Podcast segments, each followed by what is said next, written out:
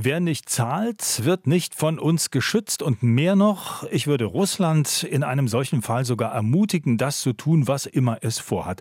So in etwa lautete die Botschaft von US-Präsidentschaftskandidat Donald Trump auf einer Wahlkampfveranstaltung im Bundesstaat South Carolina am Wochenende. Seitdem schrillen im NATO-Hauptquartier und in zahlreichen Mitgliedsländern die Alarmglocken.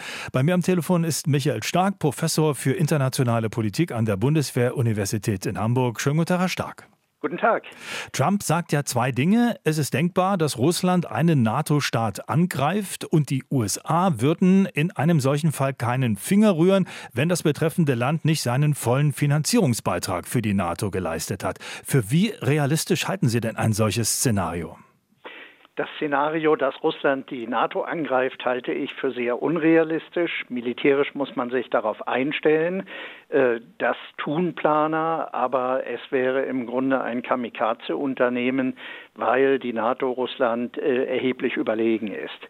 Die andere äh, Dimension der Aussage, dass nämlich die USA dann bestimmte Staaten nicht schützen würden, die sozusagen die Beiträge nicht bezahlt haben oder die Beiträge nicht bezahlt haben, wie ein Präsident Trump sich das wieder vorstellen würde, ähm, ist schon sehr realistisch. Denn ähnliche Äußerungen hat er bereits in seiner ersten Amtszeit getätigt und sie entsprechen auch seinem Politikverständnis, das ähm, nämlich nicht äh, diplomatische Verpflichtungen oder vertragliche Verpflichtungen kennt, sondern darauf basiert, dass man Deals macht und bei den Deals ähm, geht er davon aus, dass er dann auch die Bedingungen stellt. Wenn Sie aber von Verpflichtungen sprechen, muss man ja auch dazu sagen, die NATO-Mitglieder haben sich verpflichtet, mindestens zwei Prozent der Wirtschaftsleistung auszugeben fürs Militärische. Und Trump hat eben auch schon vor Jahren gesagt, das will er nun auch mal sehen. Wenn diese Leistung nicht kommt, dann kommt eben auch die Leistung der Amerikaner nicht. Also ist das nicht irgendwie auch nachvollziehbar?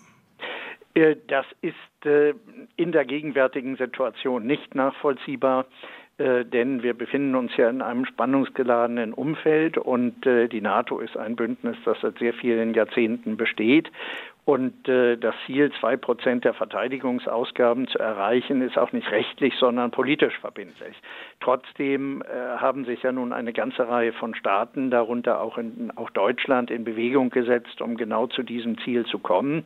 Und äh, in dieser Situation äh, dann einfach zu sagen, äh, sie werden nicht geschützt und äh, ähm, wir behalten uns das vor, dann zu reagieren, wie wir wollen, das geht nicht.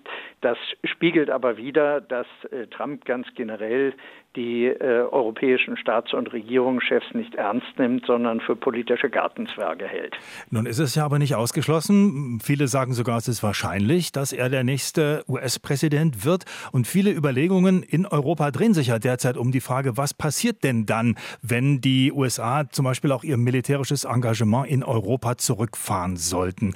Wie realistisch äh, halten Sie diese Aussicht und wie stabil sind denn die NATO-Strukturen, wenn das passieren sollte? Bei einer Präsidentschaft Trump muss man auf alles gefasst sein. Und äh, das eigentliche Problem der europäischen Politik besteht darin, äh, dass sie in den letzten dreieinhalb Jahren sich auf genau dieses Szenario, nämlich eine Wiederwahl von Trump, äh, nicht vorbereitet hat. Es war absehbar, dass Trump auch weiterhin eine wichtige Rolle spielt und es ist ebenso offensichtlich, dass die Republikanische Partei heute eben keine klassisch konservative mehr ist, sondern eine rechtskonservative, rechtspopulistische und teilweise auch rechtsextreme Partei, wobei der rechtspopulistische Teil der bestimmende ist. Und der kann wenig anfangen mit diesen äh, tradierten NATO-Strukturen. Und äh, die Europäer haben äh, es versäumt, sich politisch vorzubereiten und in gewissem Maße auch militärisch vorzubereiten.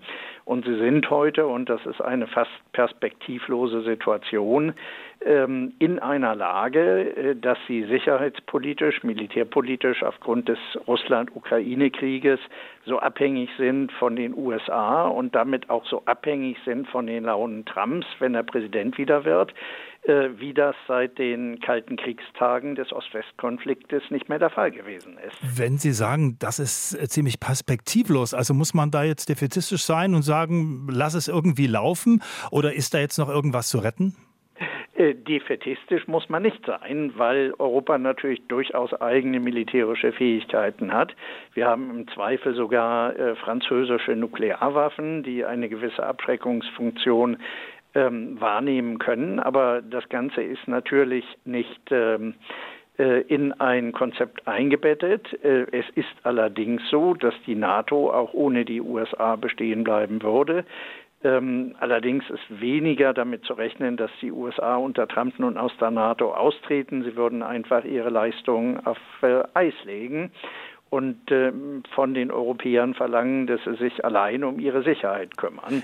Aber ein Szenario ist natürlich absolut wahrscheinlich, dass ähm, eine Präsidentschaft Trump eben einfach die Unterstützung für die Ukraine ganz einstellt und den Weg äh, ebnet für einen Deal nach Afghanistan Vorbild, wo Trump ja letztlich dafür gesorgt hat, dass die Taliban sich durchsetzen konnten. Und äh, dann das eintritt, was er gesagt hat, äh, Russland macht, äh, was es will. Und das ist natürlich eine Vorstellung, äh, die äh, in der Tat beängstigend ist, aber wie gesagt nur noch einmal reflektiert die Defizite der Europäer auf dem Weg zu einer eigenständigen Sicherheitspolitik. Danke herzlich für die Einschätzung. Sehr gerne. RBB 24 Inforadio vom Rundfunk Berlin-Brandenburg.